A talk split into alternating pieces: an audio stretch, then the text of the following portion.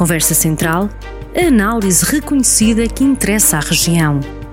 Opinião política e comentários sobre a atualidade com Jorge Coelho.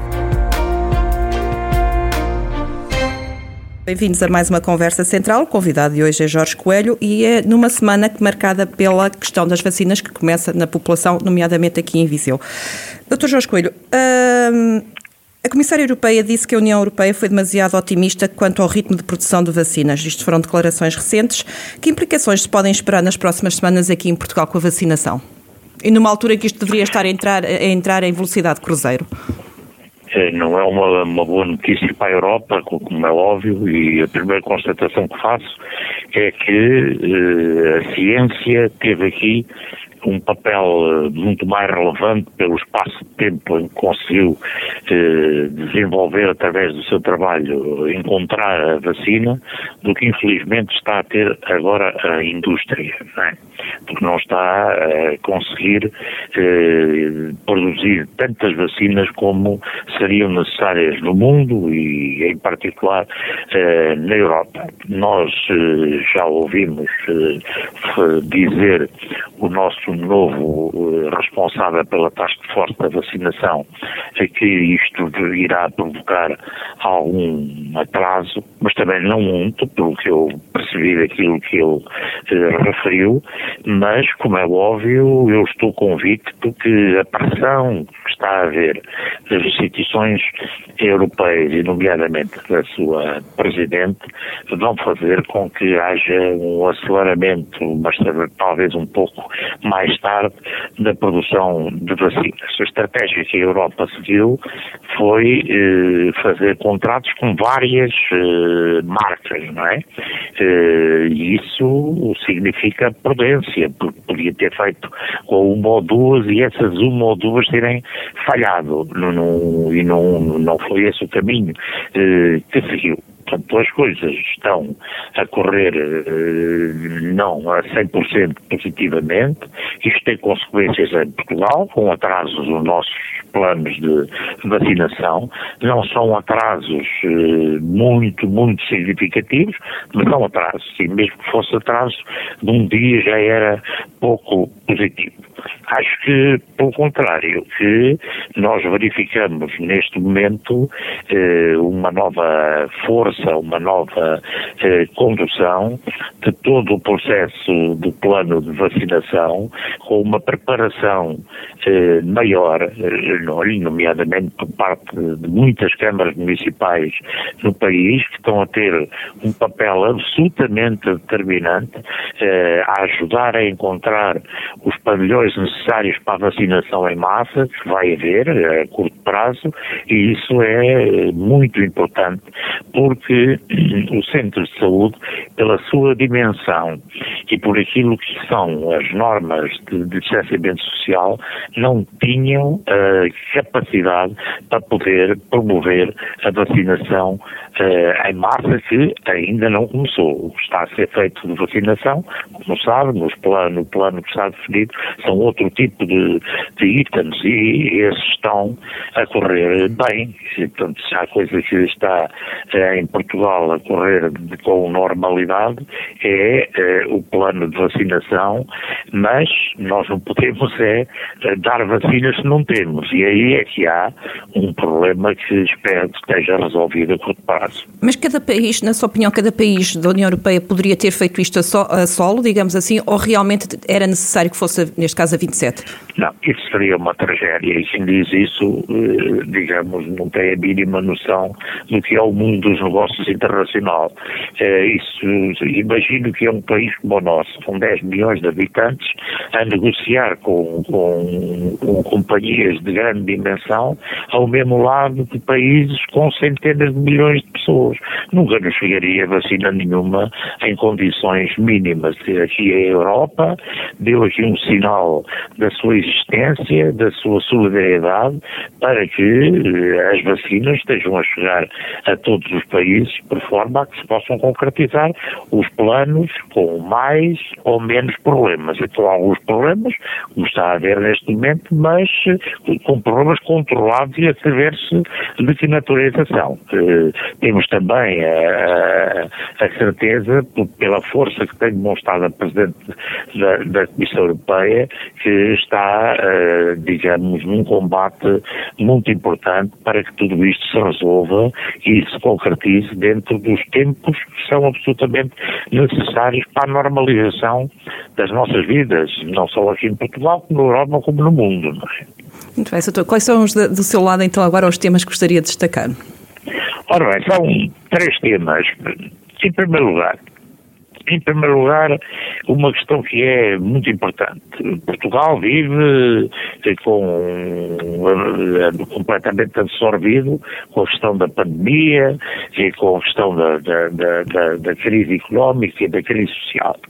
E eh, eu queria realçar o facto de ter havido a curto prazo eh, há, há, pouco tempo eleições para a direção da AIR, que é a maior associação empresarial eh, da região, e eu conto muito com o trabalho que a AIR possa fazer no sentido de ajudar a recuperar as empresas, ajudar a criar empresas, ajudar a que os apoios eh, internacionais que existem para a economia portuguesa possam também vir para Viseu, possam vir para as empresas eh, sediadas nesta região. Como é sabido, a AIR está presente em 32 conselhos, onde estão sediadas 18 mil empresas.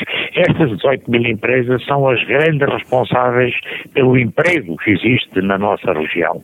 E não há desenvolvimento económico sem criação de emprego. E quem cria emprego são as empresas. Não tínhamos qualquer ilusão sobre essa uh, realidade. E, portanto, os 600 associados da, da AIR, sob a direção do Presidente João Cota, eu confio muito que tenham aqui, como já tiveram noutras ocasiões no passado, ainda há bem poucos anos, um papel importantíssimo na recuperação das empresas, que o mesmo é dizer, na recuperação da nossa economia. Portanto, eu queria desejar à IRV, na pessoa do seu Presidente, Dr. João Cota, as maiores felicidades e um excelente trabalho para conseguirem criar de novo condições para que a economia na nossa região e no nosso, na nossa capital, Viseu, capital distrito, seja uma realidade do mais curto espaço de tempo.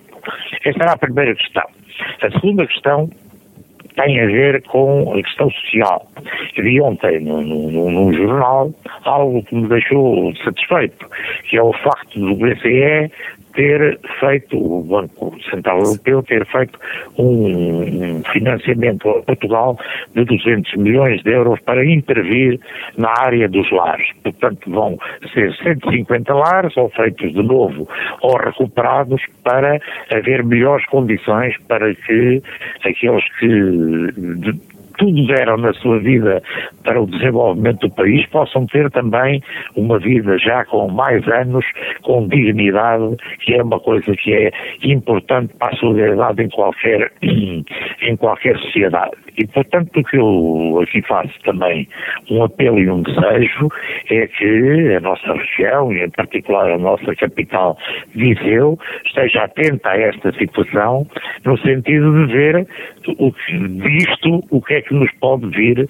eh, parar à nossa área, que é tremendamente importante. Está aprovado, são 200 milhões de euros para 150 lares e agora irão criar-se as condições de ver onde é que eles devem ir parar uma parte deste dinheiro. Eu estou convicto, dadas as características de Viseu e dadas uh, tudo aquilo que tem aqui acontecido, era da mais elementar justiça que uh, Viseu fosse contemplado com uma parte uh, desta verba. Mas Terceira não, questão. Não, oh, doutor, antes disso, Diga, diga. Uh, 150 dólares para, para o universo todo o país não será pouco, tendo em conta que esta pandemia até veio demonstrar a fragilidade sabe, de muitos estão. Sabe que é um dos males de Portugal é cada vez que é apresentado o que quer que seja, em vez de nós nos preocuparmos de imediato ver como é que vamos conseguir trazer alguma coisa daquilo que é apresentado, a questão que nós colocamos de imediato é se não é pouco. Mas eu vou explicar. Isto é um projeto do, financiado pelo Banco Social, pelo Banco Central Europeu. Os, os, vai haver financiamentos, eh, nem são financiamentos, vai haver a nível de, de, de fundo perdido, daquilo que se chamará uh, a bazuca, verbas para a área da saúde e para a área social como nunca houve em Portugal. Este tem aqui uma característica, este já está aprovado, está a ver? Quer dizer, eh, isto já está aprovado, o dinheiro já está disponível é mais e isto pode arrancar já. Preocupemos-nos mais em ver como é que nós conseguimos trazer já alguma coisa do que passarmos uh, o nosso tempo a criticar que é pouco, que não chega. Que é pouco, que não chega, sempre. Agora, isto é algo concreto que ficaremos penalizados se nada disto nos vier parar à região. Agora, se há área onde vai haver um investimento gigantesco em Portugal com as verbas da bazuca, vai ser a área da saúde e a área social. E aproveito aqui para referir que na área da saúde é um grande momento para a região e um grande momento para dizer, pensar nisto, que mudanças é que pode haver que se transformem estas nossas áreas em áreas melhores do que são hoje, porque estão aí criadas as condições a curto prazo.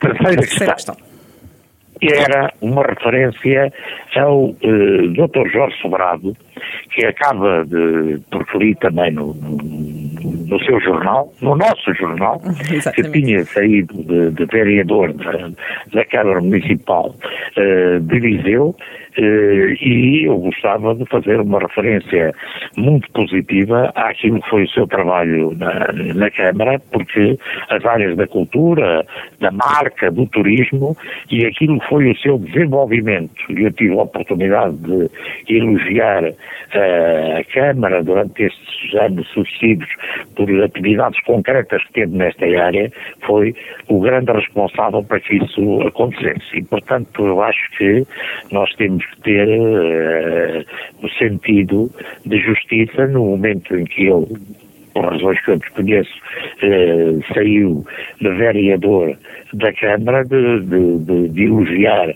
o seu trabalho e de dizer que, embora ele não sendo eh, de Viseu, é alguém que deixou aqui uma marca muito positiva no seu trabalho eh, na nossa cidade de Viseu e gostava de, de desejar as maiores felicidades na sua vida futura. Muito bem, e regressamos daqui a três semanas. Conversa Central, análise reconhecida que interessa à região. Conversa Central, na rádio a cada sexta-feira, com repetição ao fim de semana.